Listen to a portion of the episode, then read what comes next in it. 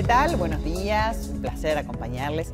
Hoy vamos a hablar de salud mental, pero desde otro enfoque, porque nos vamos a ir al teatro, sí, al teatro, y lo vamos a hacer con el director y autor eh, Andrés Papaleo, también es eh, actor, pero en este, en, este, en este rol venís de director. En este rol, sí, soy. de- primero, muchas gracias por la invitación, Un placer, María. un placer tenerte y además eh, en un programa que hablamos de salud y bienestar, el teatro también es una de las cosas que hay que gozar, así que vamos a hablar de esta obra y digo salud mental, ¿por qué me meto en el teatro con salud mental? Porque vamos a hablar de Hay un león afuera, una obra que además resultó ser ganador del primer premio este, de literatura en el 2017, así que felicitaciones. Bueno, muchísimas gracias. No es la única obra, tiene varias, empezó desde muy joven. Él es joven, pero hace rato que tiene, bueno, un montón de horas para enumerar el tiempo todo entero, Un niño en el sillón, Catch, Open the Door y otra, otra más que es Open the Door. Pero, Sí, Eh, eh, el tiempo todo entero, esa la dirigí, es de Romina Paula, esa no, no me la quiero Bien. Pero apoderar. en el caso de esta obra que vamos a presentar ahora, Sí. es una obra que tiene mucho que ver con la salud mental y también es autobiográfica. Exactamente, es una, es una obra que escribí a partir de... Mi mamá tuvo una demencia frontotemporal eh, que la desarrolló muy joven, cuando tenía 53 años, y en ese momento fue un momento muy difícil para, para, para toda nuestra familia. La- Claro. es, es- no es como el Alzheimer que, que la persona va perdiendo eh, la memoria, sino que la demencia frontotemporal afecta al comportamiento.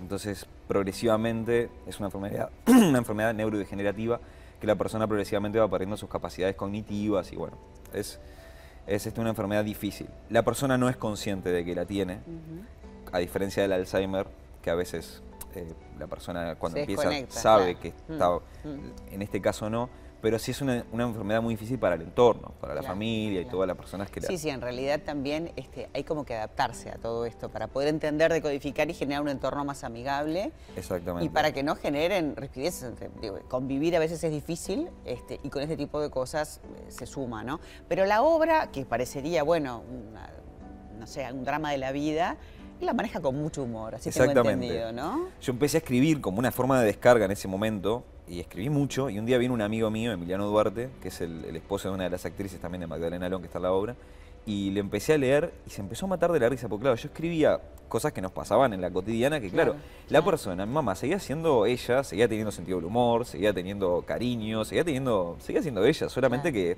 estaba entrando en, en otra forma, en otra lógica de comportamiento.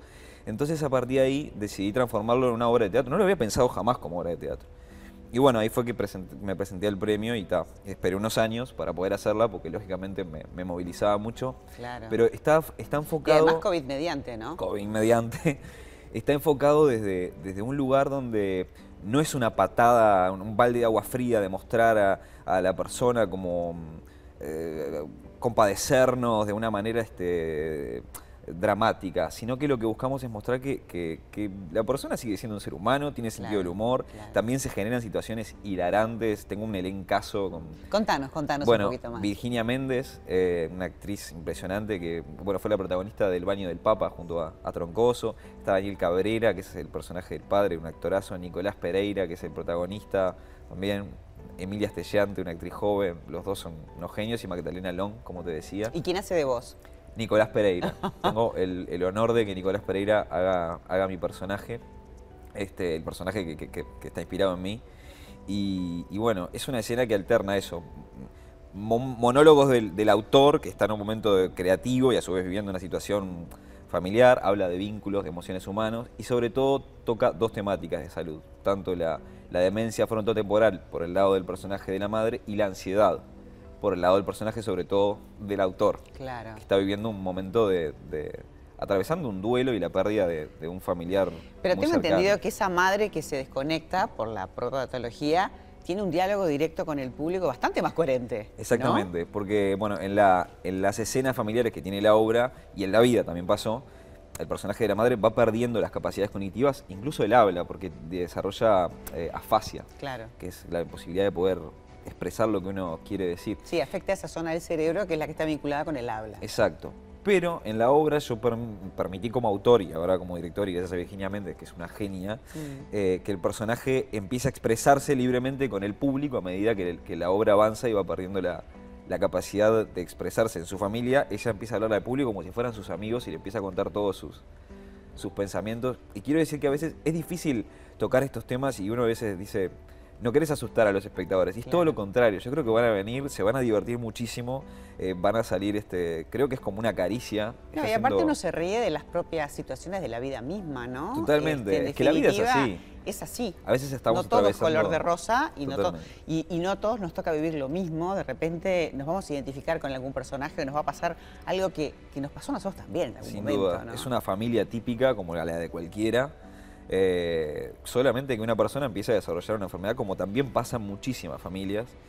Y, y eso. Y el estreno es en breve, falta poquitito, es el 15 de junio. 15 de junio, vamos a estar del 15 al 18 de junio en esta primera temporada a las 20-30 horas en la mm, sala Hugo Balso del Auditorio de la Reta del Sodre y el 19 de junio a las 19 horas y ahí tenemos, eh, se incorpora la función con lenguaje de señas. Así que el 19 a las 19, es casi cabalístico. 19 a las 19. Lenguaje de, señas que me parece muy lindo, que sea inclusivo para que la gente también se pueda sumar, así que felicitaciones también por eso, ¿no? Muchas gracias, sí, la verdad que... que ir a ver la obra. La pueden comprar las entradas por Ticantel. Bien. O por la boletería del teatro y bueno, nos pueden seguir también por Hay un León afuera en redes. Iremos a conocer a Grace. Encantado, estamos todos encantados. Andrés, un placer tenerte. Muchas gracias por la invitación. Para nosotros es un placer y, aparte nos encanta incluir el teatro que es parte de la vida y del bienestar en este programa. Totalmente, muchísimas gracias.